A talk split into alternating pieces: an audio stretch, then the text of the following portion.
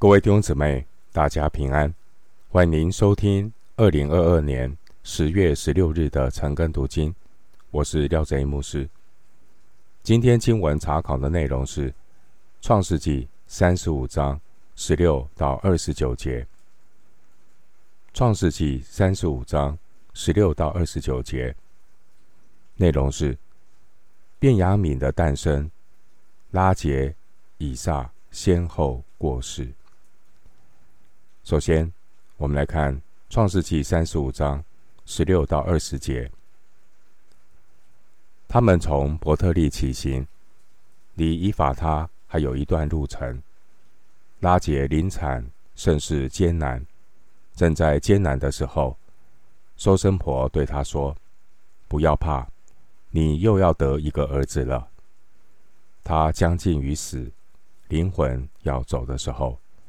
就给他儿子起名叫便俄尼，他父亲却给他起名叫便雅悯。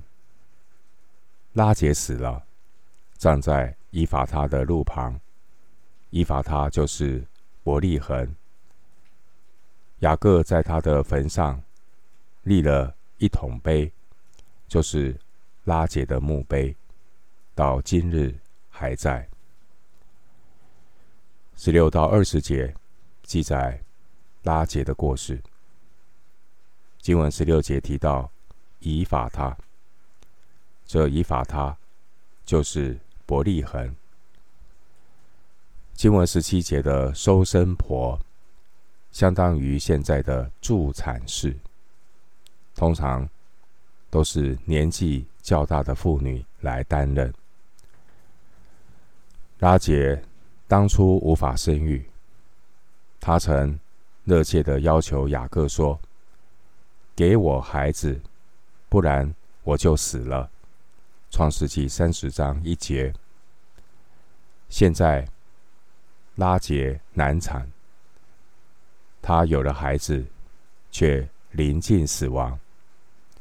他所说过的话一语成谶，拉杰生育了。拉杰也死亡了。值得注意的是，十二个支派的始祖中，有十一个人是生在应许之地之外的巴旦亚兰。从创世纪二十九章的三十一节到三十章的二十四节。然而，当雅各一回到应许之地，便雅悯的出生就是。以色列十二支派的数目填满了，而便雅悯是出生在应许之地。拉结的死亡是继三十五章利百加乃母底波拉死亡之后第二个死亡的事件，代表一个世代即将要过去。生有时，死有时。万有都是本于神，人生的过程要学习倚靠神，并且有一天我们都要归于神。生离死别是人生的常态，基督徒要学习信靠顺服，交托主，也愿神按着他的旨意成全。拉结临死的时候，给他新生的孩子起名叫做便俄尼。便俄尼的意思是悲伤之子，因为他出生的时候就没了母亲。但雅各不想让孩子一直处在母亲死亡的阴影下，因此就给孩子改名字叫做便雅悯。便雅悯的意思是右手之子，这个名字也表明父亲对这个孩子的期待，表示这个孩子是雅各所亲爱的。便雅明也将成为老雅各的支撑，就像雅各右手的手杖一样。雅各所有的儿子命名都是由利亚和拉杰两位做母亲的来命名，而只有便雅悯是由父亲雅各亲自的给他命名。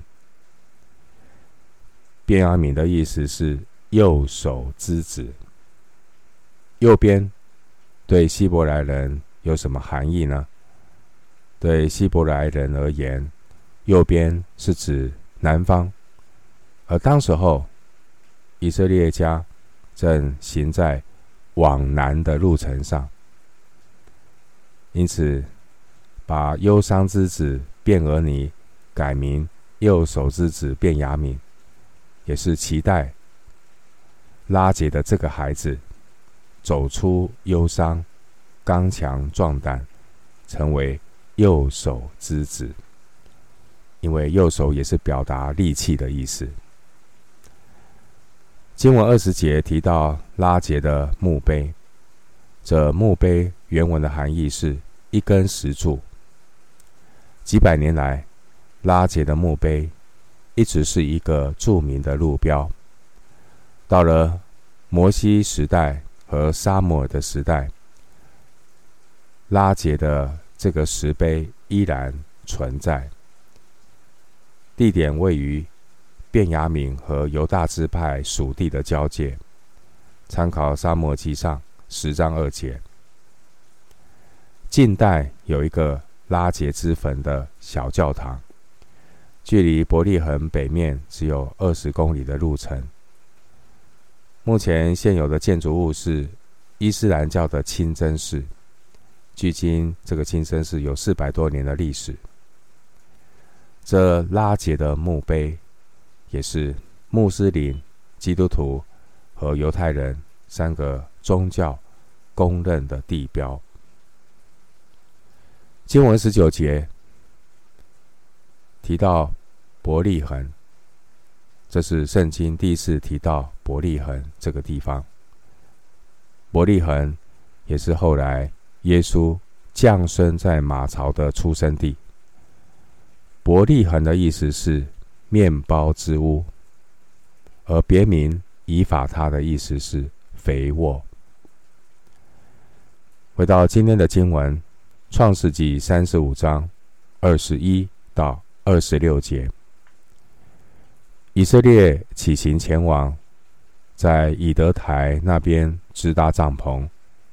以色列住在那地的时候，流便去与他父亲的妻毕拉同寝。以色列也听见了。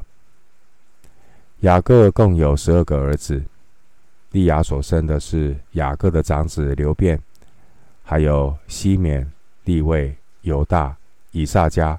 西布伦、拉结所生的是约瑟、便雅悯；拉结的使女毕拉所生的是但、拿弗他利；利亚的使女希帕所生的是迦德、亚瑟。这是雅各在巴旦亚兰所生的儿子。经文二十一到二十六节记载。流便和他父亲的妻毕拉犯奸淫，我们可以想象这件家庭丑闻给雅各家族带来的震撼。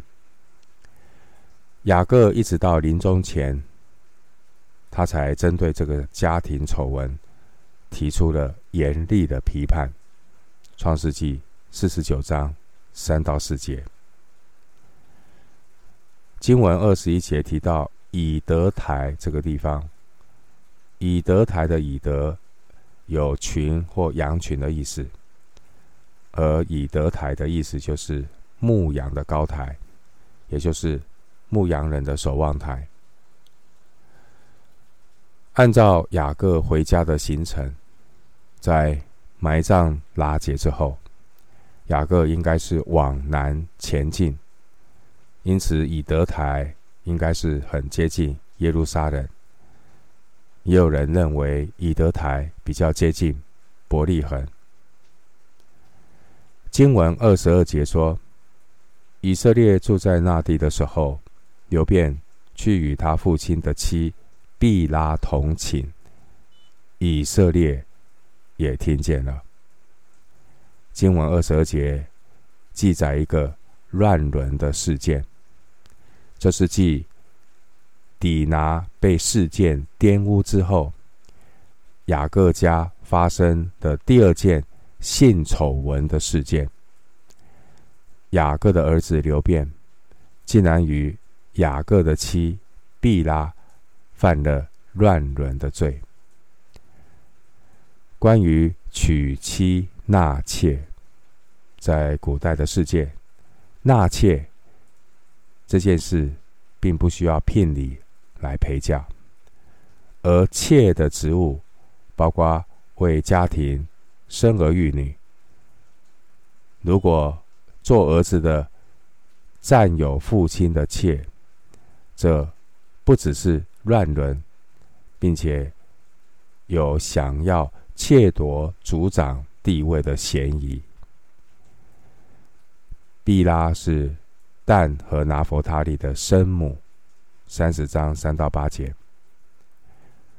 当时候雅各年事渐高，雅各的长子流便本来是族长的继承人，长子也可以得到双份的产业。流便在众弟兄中居领导的地位，或许是这样，他想要及早的来取得族长的地位。长子流便，他这种心态，也可能受到外邦人伤风败俗的影响，带着想要取代雅各的这种野心，想要尽快的当上族长。所以，如果要当上族长，最直接的方式就是先占有父亲的妾。因此，他就行了这么样一件乱伦的丑事。流便与他的父亲毕拉行乱伦的事，这件事被父亲雅各知道了。经文二十二节说，以色列也听见了，但雅各保持沉默。先前在事件城外，当雅各听到自己的女儿底拿被强奸之后，雅各也是保持沉默。三十四章五节，想必雅各的内心对于家庭的丑闻，应该是非常的纠结难过。雅各的这位长子流便，当然他也要因他所犯的罪，付上极大的代价。流便犯罪之后，虽然暂时之间好像没有失去什么，也正因为如此，让流便有了侥幸的心理，以为可以逃避罪的处罚，因为一直到雅各过世之前。圣经似乎没有再提起这件事。然而，到了创世纪四十九章，雅各临终之前为流便祷告的时候，就把原本属于长子流便双份的产业拿走，并且将长子的祝福给了约瑟。创世纪四十九章第四节清楚说明流便。失去了长子双倍祝福的原因。创世记四十九章第四节经文说：“你上了你父亲的床，污秽了我的榻。”流便犯了乱伦的罪。弟兄姊妹，流便犯罪之后，一直到雅各临终前才宣判对流便的惩罚。这提醒我们，即便一个人犯罪没有得到立刻的现世报，但也不要因此存着侥幸的心，以为就可以继续的轻慢、随便、任意、妄为，甚至犯罪。一般人犯罪之后，如果短时间没有任何的管教或惩罚，这个人就会有。侥幸的心态，以为上帝不在乎，以为人可以逃之夭夭，岂不知罪恶就像癌细胞一样，悄悄地吞吃一个人的灵魂，最后长成罪恶的肿瘤，导致死亡。人种的是什么，收的也是什么。经文二十二节说，雅各共有十二个儿子，这十二个儿子后来被称为十二先祖。使徒行传七章八节，在创世纪二十二章二十一到二十三节记载，亚伯拉罕的兄弟拿鹤，他有十二个儿子。另外，创世纪二十五章十三到十六节记载，以撒的哥哥以实玛利也有十二个儿子，而雅各的哥哥以扫也有十二支派。创世纪三十六章九到十四节。至于今天的经文记载，雅各的儿子们，他们后来成为许多家族或支派的首领。雅各的这十二个儿子，后来被称为十二支派。使徒行传二十六章七节，雅各书一章一节，在古代。十二这个数字经常被用来表示完全。经文二十三到二十六节记载，以色列族最初十二个支派的首领，也表明神应许亚伯拉罕后裔众多的应许已经逐步的成就。二十三到二十六节这一份名单，提供将来要成为大族的这。以色列的十二个支派，他们是以色列人初熟的果子。雅各这些儿子的名单，都是按照他们母亲来排列的，并不是按照出生的先后次序。利亚的众子首先出现，因为他是头一个生产的妻子。然后是拉结的众子，接下来是。拉结的使女毕拉的众子，以及利亚使女西帕的众子。回到今天的经文，《创世纪》三十五章二十七到二十九节，雅各来到他父亲以撒那里，到了基列亚巴的曼利，乃是亚伯拉罕和以撒寄居的地方。基列亚巴就是希伯伦。以撒共活了一百八十岁。以撒年纪老迈，日子满足，气绝而死，归到他列祖那里。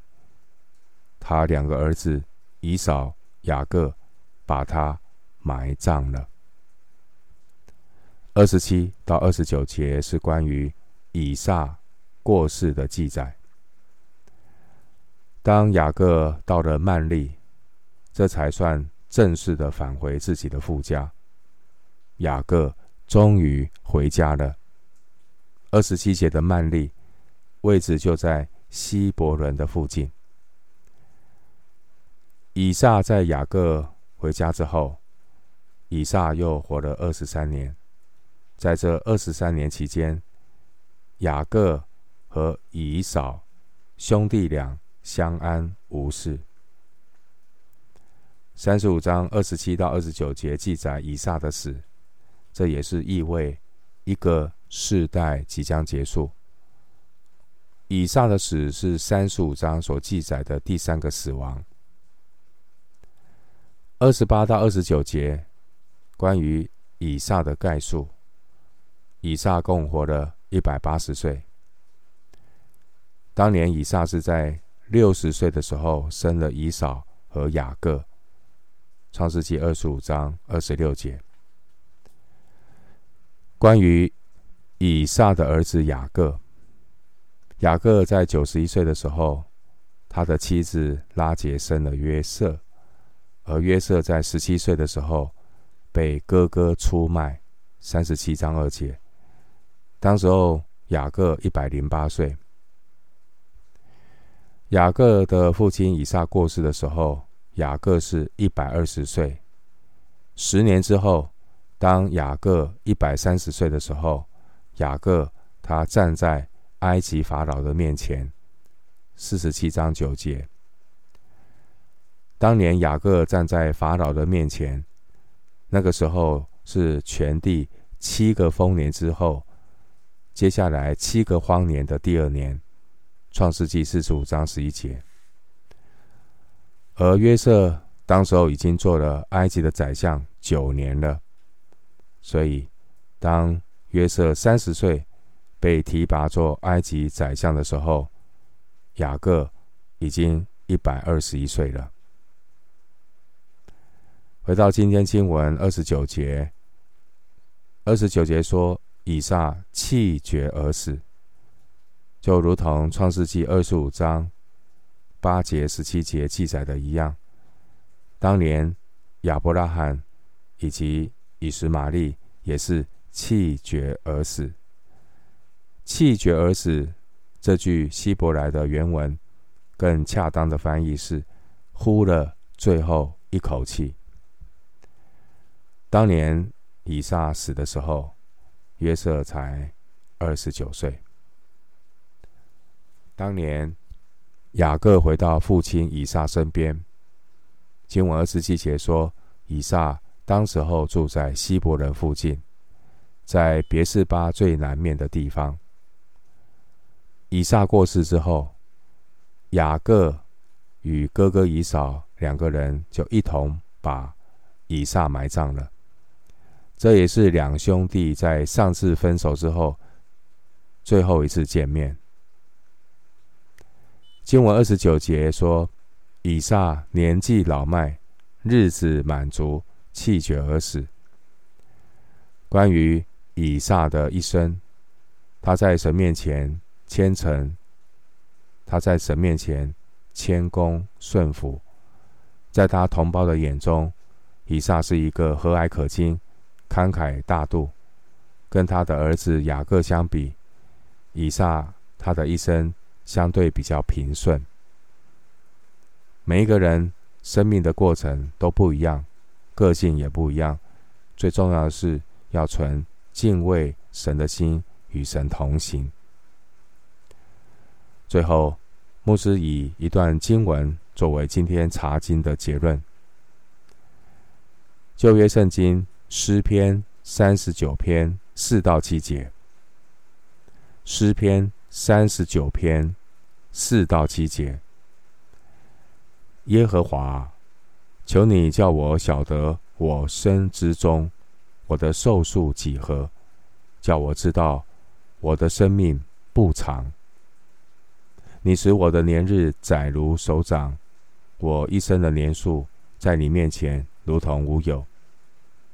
个人最稳妥的时候，真是全然虚幻。世人行动实系幻影，他们忙乱，真是枉然。积蓄财宝，不知将来有谁收取。主啊，如今我等什么呢？我的指望在乎你。我们今天经文查考就进行到这里。愿主的恩惠平安与你同在。